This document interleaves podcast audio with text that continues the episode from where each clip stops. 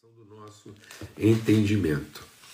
Pai, muito obrigado pelo teu amor, obrigado pela tua graça, bondade, misericórdia, favor, em nome de Cristo Jesus, pelo sangue do Cordeiro, Deus, obrigado porque o Senhor nos sustenta, o Senhor nos ampara, o Senhor nos dá suporte, ó Deus, nesse leito, nessa plataforma de misericórdia e bondade, para que a gente não seja consumido, para que a gente, com bom ânimo, com boa disposição, com alegria e gratidão no nosso coração, possamos enfrentar todas as coisas. Nós continuamos clamando por consolo e favor a todas as famílias, irmãos e irmãs que vivenciam tragédias, o inesperado, o surpreendente, ó Deus para que sejam guardados em plena e absoluta paz, que o Senhor, ó Deus, a tua paz seja manifesta e revelada. A paz do Senhor, a paz de Cristo guardando as mentes e os corações. Continuamos, ó Deus, na tua presença em favor dos irmãos da Bahia, louvando ao Senhor por todos aqueles que têm se mobilizado, orado, intercedido por esse desafio. Especialmente agora essas famílias ali surpreendidas de forma tão trágica ali no Capitólio, gente que estava com a cabeça no outro lugar, turismo, descanso, passeando e foram surpreendidas, ó Pai, de maneira tão trágica. Famílias agora lá sofrendo, em nome de Cristo Jesus, o bálsamo do seu consolo seja sobre todos, ó Pai, no nome de Cristo Jesus. Amém e amém. Graças a Deus. Eu quero ler com vocês, para a gente identificar o princípio aí, né, a, que a gente está meditando essa semana, lá em Abacuque. Então é o livro do profeta Abacuque, é, o capítulo 3. Então, livro do profeta Abacuque, capítulo 3, diz assim, no finalzinho do, do livro do profeta, né, ele diz lá assim: é, verso 16: Ouvindo eu, o meu ventre se comoveu, à sua voz tremeram os meus lábios, entrou a podridão nos meus ossos e estremeci dentro de mim. Descanse eu no dia da angústia, quando ele vier contra o povo que nos destruirá. Porquanto, presta atenção, ainda que a figueira não floresça, nem haja fruto na vide, o produto da oliveira minta, e os campos não produzam mantimento, as ovelhas da malhada sejam arrebatadas, e nos currais não haja vacas. Todavia eu me alegrarei no Senhor exultarei no Deus da minha salvação. Jeová, o Senhor, é a minha força, e fará os meus pés como os das servas, e me fará andar sobre as minhas alturas. Amém. Então, eu me alegrarei no Senhor, exultarei no Deus da minha salvação, porque Ele me fará andar sobre as minhas alturas.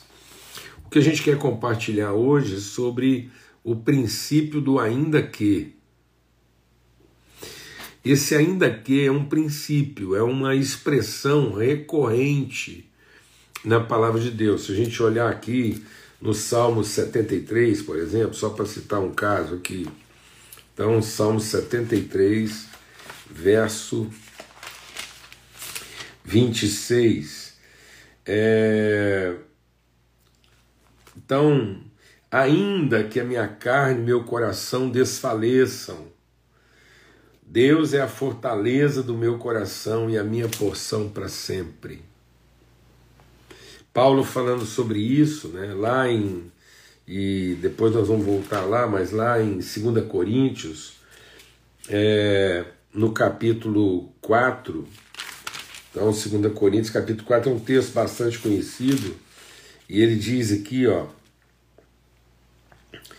É, por isso não desfalecemos, mas ainda que o nosso homem exterior se corrompa, o nosso homem interior se renova de dia em dia. Por que, que esse ainda que é um princípio? Porque o ainda que, ainda que estabelece uma referência incondicional. Se a gente quiser ter uma vida bem-sucedida, uma vida é, é, com, com o, o devido protagonismo, se a gente quiser ser mesmo instrumento de transformação de revelação, de manifestação da glória de Deus, nós temos que entender que a nossa relação tem que estar fundamentada em referências incondicionais, ou seja, estabelecer uma, uma, uma relação em que a relação em si é superior às condições pelas quais ela passa. Quando o profeta Abacuque está dizendo, ainda que, ele usa é, coisas muito interessantes. Ele diz, então, ainda que o fruto da oliveira minta, ainda que não haja fruto na vide, ainda que não haja vacas no curral, ovelhas no rebanho, todavia eu me alegrarei. E eu gosto muito dessa expressão, todavia, né? porque o ainda que estabelece uma condição de propósito, de alcançar um destino em qualquer via, ou seja, muitas pessoas é, estão tentando escolher caminhos, mas só há um caminho. O caminho é o caminho da nossa transformação, qualquer que seja a via. Qualquer que seja a trajetória, qualquer que seja o percurso, qualquer que seja a distância, quaisquer que sejam as condições, é o caminho da nossa transformação numa pessoa madura, numa pessoa adulta, numa pessoa bem resolvida. Então, o caminho pelo qual Deus nos quer levar é um caminho que se estabelece e se cumpre qualquer que seja a via ou qualquer que sejam as condições pelas quais ou através das quais esse caminho nos leva. Ainda que eu ande pelo vale da sombra da morte. Então, o ainda que, ele é parte intrínseca, ele não é uma alternativa. Ele não é um talvez seja, quem sabe será. Ele é um assim é. Deus nos fará passar por esse pedaço da nossa do nosso caminho que se chama ainda que. O ainda que faz parte da construção. Ele não é um, um, uma, uma probabilidade, ele é uma certeza, por mais que ele pareça um acidente de percurso. Então muitas vezes nós estamos achando que o ainda que é um acidente de percurso. E não é. Então Deus garante em cima em cima daquilo que Deus estabeleceu como regra, como condição. Então, quem estabeleceu que a videira dê fruto, que a oliveira dê fruto, a quem estabeleceu que, que as ovelhas vão se reproduzir, quem estabeleceu essas condições é Deus. Então há uma, há uma regra, há uma rotina estabelecida. Mas Ele é Senhor da nossa transformação, para que, mesmo a rotina que Ele estabeleceu sendo quebrada, isso é para a transformação do nosso entendimento. Que é o texto aqui que ele diz: Ele me fará andar sobre as minhas alturas. Então há um limite há um limite de estatura humana, há um limite de conhecimento humano a ser atingido. Então, de acordo com os pensamentos dos homens, de acordo com as lógicas humanas, de acordo com os pressupostos, de acordo com aquilo que o homem é capaz de observar, de acordo com aquilo que são os parâmetros de, de proteção, de segurança do ser humano, há um limite. mas Ele quer operar em nós muito além daquilo que podemos pedir ou pensar. E para que eu possa, deixa Deus ministrar o nosso coração aqui, que é muito sério. E para que eu possa, presta atenção, para que eu possa alcançar essa transcendência, para que eu possa de fato alcançar a medida do varão perfeito,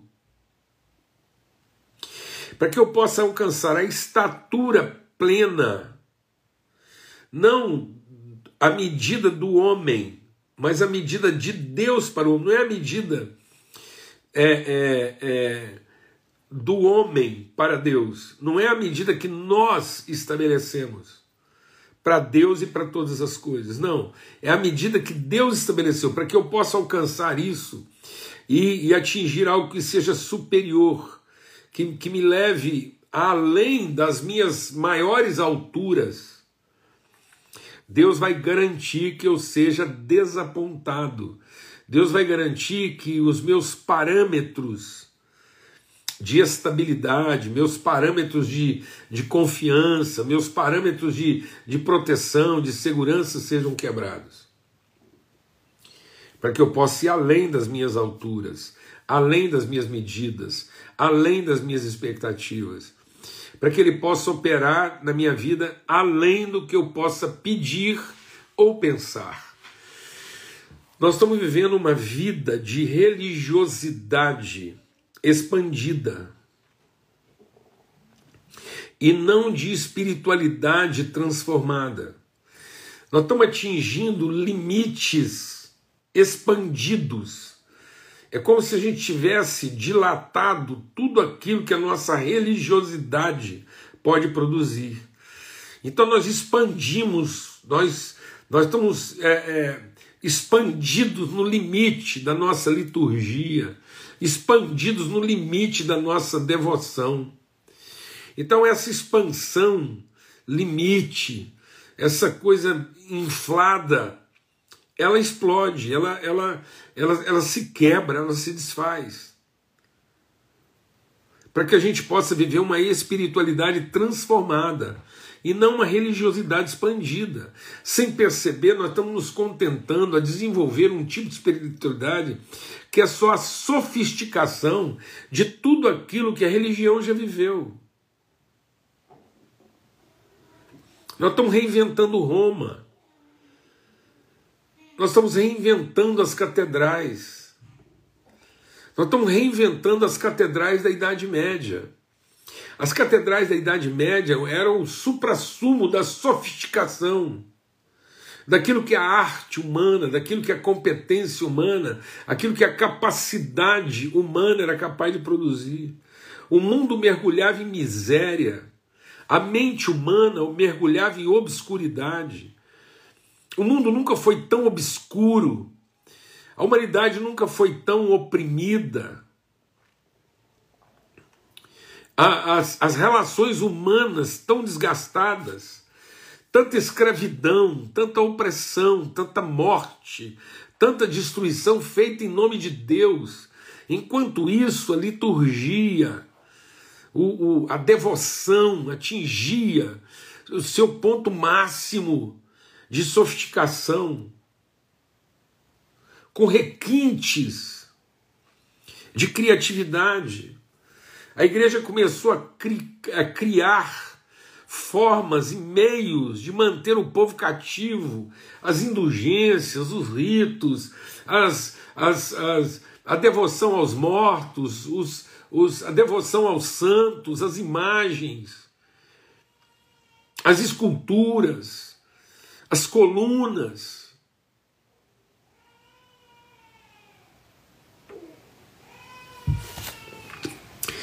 Então, de novo, a gente está expandindo essa bolha.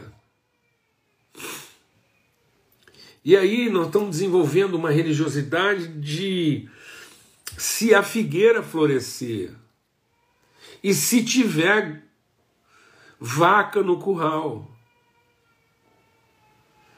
Isso é o sinal hoje da prosperidade. De... O que é um cara espiritual hoje? O que é um homem que alcançou o máximo da sua espiritualidade? O que é um homem hoje bem sucedido, diante de Deus? Ele é bem sucedido porque ele pode dizer: a figueira está florescendo, a videira está florescendo, eu tenho não sei quantos milhares de ovelhas no curral, eu sou senhor de tantas vacas, eu sou dono de tantas coisas. Então, não. E aí o profeta está dizendo: não. Não é se. Não é quando. Não é quando eu tiver todas as vacas que eu quero ter. Não é quando eu tiver todas as ovelhas que eu quiser ter. Não é quando eu for proprietário de uma, de uma, de uma vinícola, de uma, de, uma, é, é, de, um, de um olival, e, e eu for o maior produtor de azeite, de vinho, de carne. Então eu me tornei o maior produtor de carne, de, de lã, de azeite, de vinho, tudo aquilo que hoje a humanidade celebra como símbolo de status e poder. Então, quando eu for isso, olhem para mim, porque eu sou um cara bem sucedido, eu sou o padrão. O Abacuque diz: não. Então, vou dizer para vocês, o Abacuque, ainda que Ainda que.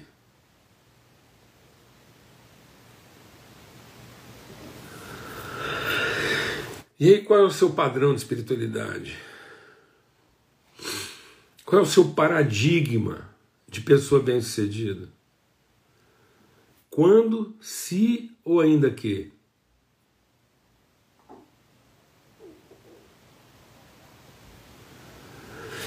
Então, Paulo, aqui em 2 Coríntios, no capítulo 12, verso 15, ele diz o seguinte: 2 Coríntios 12, 15. Eu de muito boa vontade, eu de muito boa vontade. Então o que que nos move? Uma boa vontade, um bom ânimo,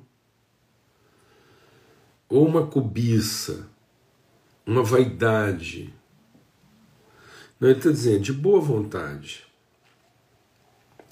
Gastarei e me deixarei gastar por vocês. Ainda que, amando-vos mais, seja menos amado. Amado. Meu Deus do céu. É muito comum, às vezes, a gente está compartilhando essas coisas e alguém diz assim, Paulo Júnior, mas isso é. Desse jeito é muito difícil. Isso na prática é muito difícil. Não, mas vou te falar uma coisa. Difícil é do jeito que nós estamos fazendo. Difícil é induzir as pessoas a acreditar que não haverá um todavia.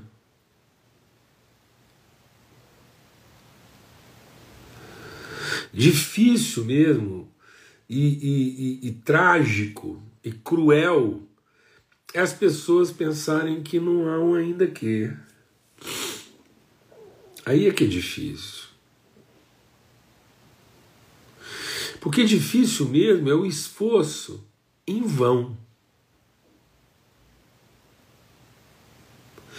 Agora, um esforço na certeza de que esse é o caminho para o propósito é, é desafiador, mas é promissor.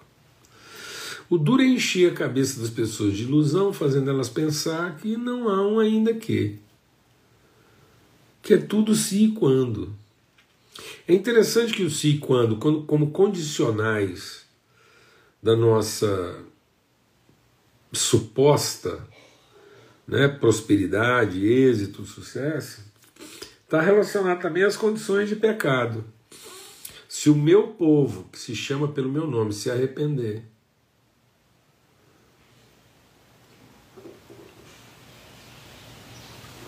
se o meu povo se arrepender. Então as condições são de Deus. Se e quando é de Deus. Agora, para nós, amados, é ainda que.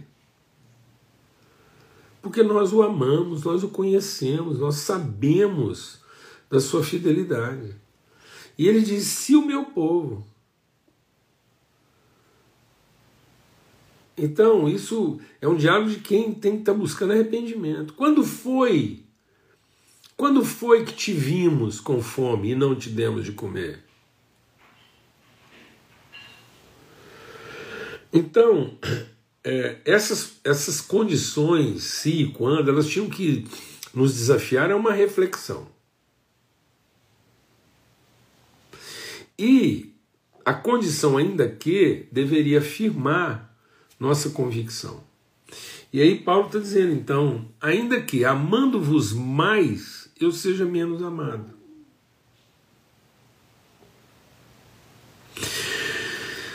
Não é se vocês me amarem mais, eu também vou amar mais vocês. Quando você me amar mais, então aí também eu vou te amar mais. Às vezes é assim que está vivendo em sua relação.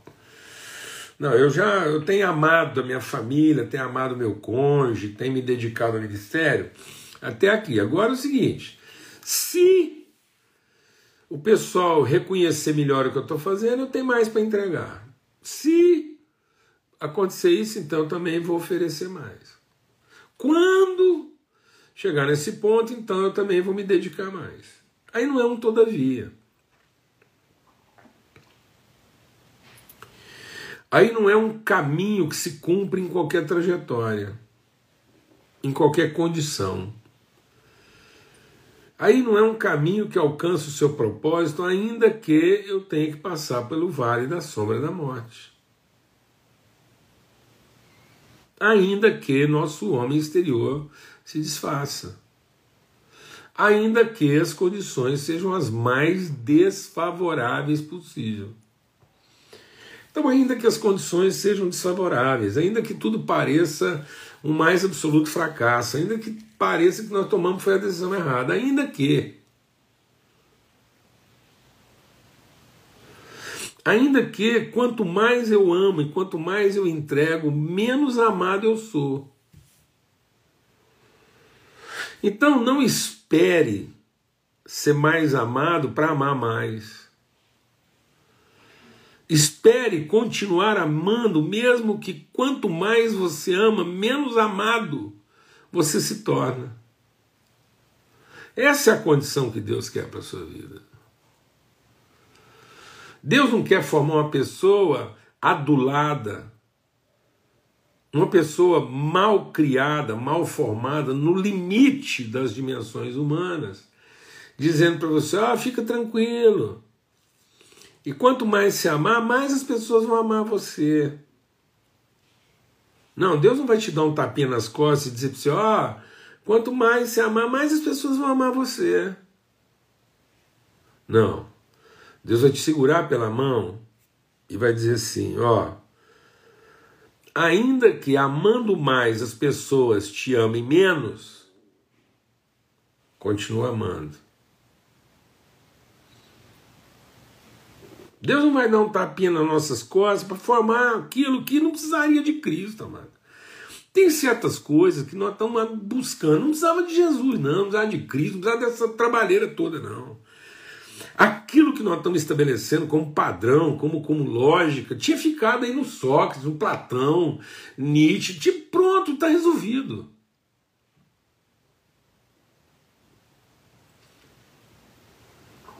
Seria o planeta dos macacos, está tudo certo. Barriga cheia, pé na areia, então está tudo certo.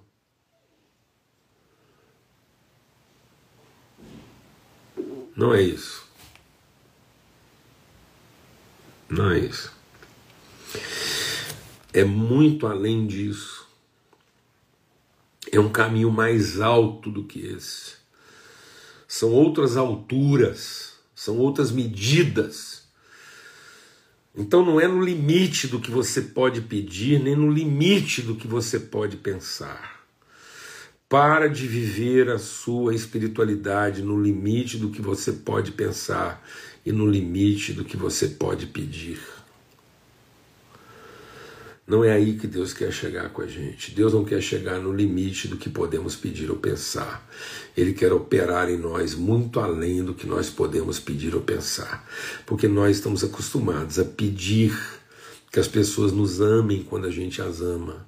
Nós estamos acostumados a pensar que elas vão corresponder aos nossos esforços. E Deus dizendo, ainda que elas não te amem, ainda que elas não se correspondam, ainda que os resultados aparentes não estejam de acordo. É a pessoa que eu estou formando.